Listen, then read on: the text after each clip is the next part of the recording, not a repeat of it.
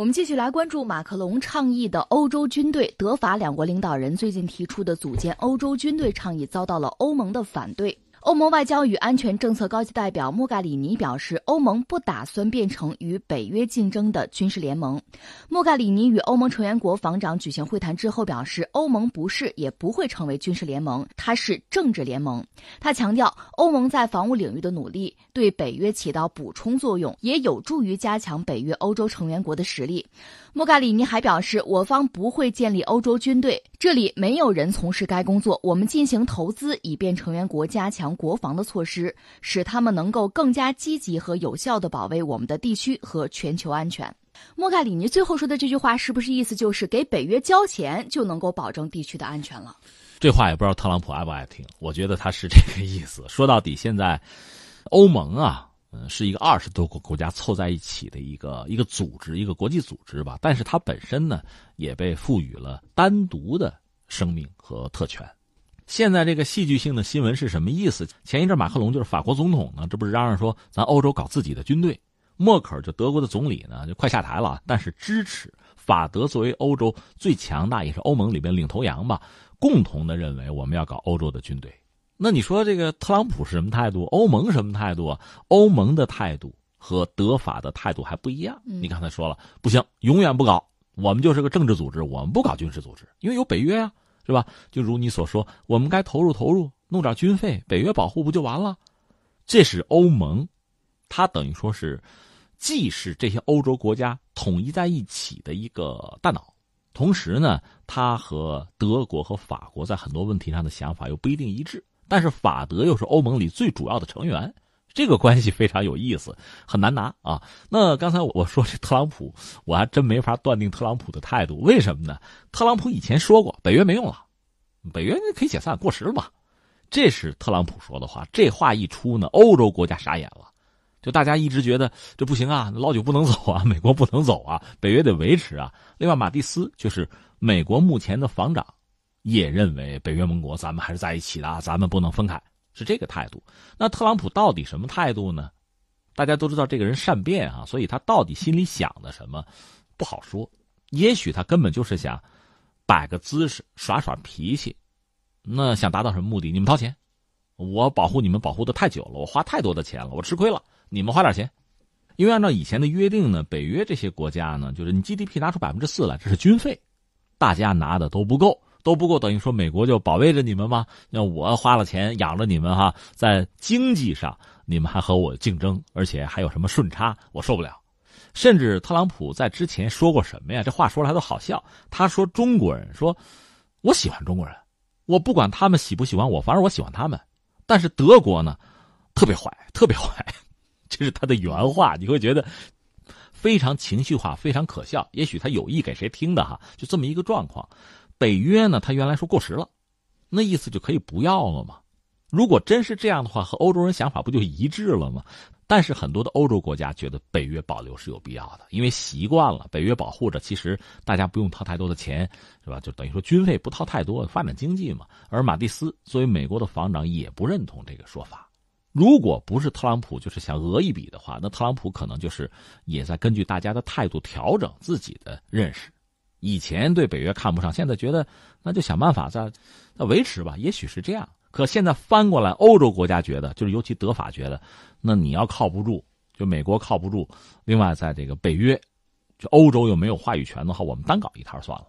现在呈现这么一个状况，而欧盟总部看来是不认同。那至于美国，就是特朗普什么态度呢？他对马克龙已经是连批带骂了。就是前不久我们知道在巴黎嘛，纪念一战结束那个事儿，他不就讲这不侮辱人嘛？他已经讲过这个态度，这是他最新的对这个马克龙啊，对欧洲军队这么一个态度，这是目前我们看到的状况啊。那下面我们再说点什么呢？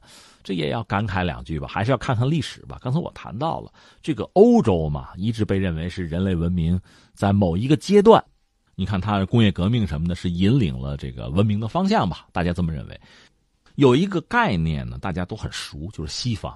嗯，这个词儿用了多少年了，是吧？你看看，不管是什么教科书啊，还是其他的什么文献呀，还是人们平常写的一些东西啊，嗯，都用这个词儿“西方”。但其实“西方”这个词儿，你现在真的追本溯源的话，你会有点晕。什么是西方？其实这是一个不那么古老的词儿，并不是一以贯之就有这个词儿。我们也谈到，欧洲实际上它那根儿在哪儿呢？是就是环地中海是在那儿，而环地中海那个地方可不全是欧洲啊！你看看非洲算不算啊？那都算啊！那一片，谁能够控制环地中海这一块，就从地理上控制，成为一个大帝国，那当然会有很好的影响力了。做的最好的是谁呢？那就是罗马。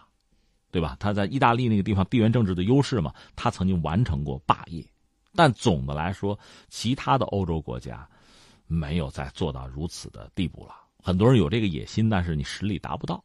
呃，一四九二年是一个很重要的坎儿。一说一四九二，大家马上想到的是那哥伦布什么发现新大陆。还有件事儿，西班牙人打败摩尔人，等于把穆斯林逐出了欧洲，就传统欧洲的版图，把人家赶走了。这个有人讲，文明就像什么呢？文明就像细胞，它要有细胞壁，有细胞膜，它是能够完成能量的这个交换。但是它毕竟要画一个圈这是我，不是你。欧洲就通过这么一个方式呢，等于让自己逐渐的从地中海诸个文明里边独立出来。其实是这样。实际上，你说欧洲欧罗巴，欧罗巴是什么？欧罗巴大概是这个腓尼基人一个公主的名字吧。这跟现在我们想欧洲白人什么基督教完全不是一码事儿了，所以欧洲有人讲这个根儿，西方的根儿是不是追到什么古罗马、古希腊？有人讲根本就追不到，不是那么回事儿，那是你美化你的历史。其实欧洲的文明在历史上讲，就是环地中海很多文明之中的一个，并不先进，并不优秀，远不如当时的这个阿拉伯国家，就是穆斯林国家的文明，在航海、在经商啊一系列的问题上，其实都是很落后的。这是当年的欧洲。后来就是什么呢？赶上一个就是工业革命。当然，如果再说有一个因素是宗教，就基督教这个因素，他把欧洲人就是白人紧密的相对来说团结在一起吧，形成自己的文明。因为有工业革命，最后逐渐的就把自己做起来了，赶上这班车了。所以他的文明在以前暗淡无光，只是在工业革命之后，呃，地理大发现再加上啊，把自己做起来了。至于美国呢，也算是这个欧洲文明的一个游子吧。你可以说他是逆子哈，就不满欧洲的状况跑了。但是你想，一旦分家单过，这个利益分的可就很清楚了，彼此之间就开始争，包括争全球霸权。今天你看一战结束，我们回忆一下，你说英国和德国打仗，这个仗打的冤不冤，傻不傻？真正对英国的全球霸主地位最大的威胁，你现在看明白了，不是德国，是美国。对吧？巴不得你英国、德国打一仗，你们俩都惨哈，最后打的都半死不活，美国就上位了，谁笑到最后了？英国是不是冤大头？如果英国和德国当年都能认清这个世界的格局，认清谁在幕后，是想笑到最后，那可能一战都不至于打的这么惨。当然这是马后炮啊。那我们要说欧洲和美国之间，呃，欧洲里边的列强，比如什么英法德和美国之间的关系。不是简单的盟友关系，或者是因为宗教的原因，大家是什么共同的血脉？可不是这样。竞争其实一直很激烈。真正的敌人、真正的竞争者、真正的对手，其实不就隐藏在他们几家之间吗？就是这么回事儿。所以我们现在看呢，如果从这个角度、从这个思路看呢，美国和欧洲和欧洲这几个列强之间，就是英法德之间吧，一直在相互的算计、相互的拆台。当然，因为美国的国力逐渐的走上坡路吧，英法德呢。块儿又小，以前它的这局限就是地中海，顶多大西洋。现在整个和美国在博弈的过程中，脑子又不灵光，应该说 被算计了很多次，吃了很多的亏。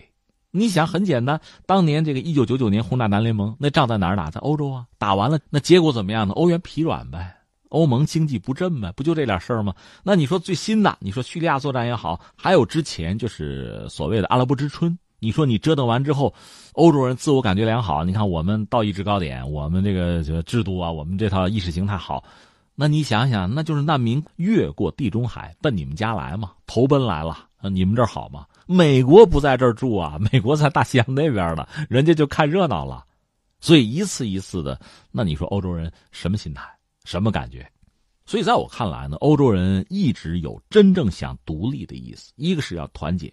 就欧洲国家不能彼此再打仗了，嗯，打的一战二战打的确实打光了，打的什么都不是了，要团结。再一个呢，真正要独立，独立是从哪儿独立？是从美国人手里独立。如果说俄罗斯包括以前苏联对他是威胁的话，那美国就是家长啊，一直就是家长啊。而美国是怎么来的？是从欧洲跑出去的，单过的。那么现在欧洲是不是团结起来，也从美国的怀抱里出来单过，也要成熟一下吗？这就是他们的心态。那当然，美国本身呢，对欧洲的这个态度，就老欧洲啊，呃，英法德吧，这个态度是洞若观火。他们甚至拉姆斯菲尔德把欧洲分成老欧洲、新欧洲。东欧那边就是原来苏联的卫星国，那算新欧洲。那小伙伴，我们扶住，是吧？我们在一起，老欧洲孤立你。反正你们也掀不起什么风浪来，一直就是在这个博弈的过程中走到的今天。那最后一个问题就是，那你说欧洲国家搞一个自己的军队能不能搞成啊？坦率讲，目前看不到希望。但这取决于像马克龙啊、默克尔，取决于他们的决心。因为在欧洲里边，他们毕竟算大国。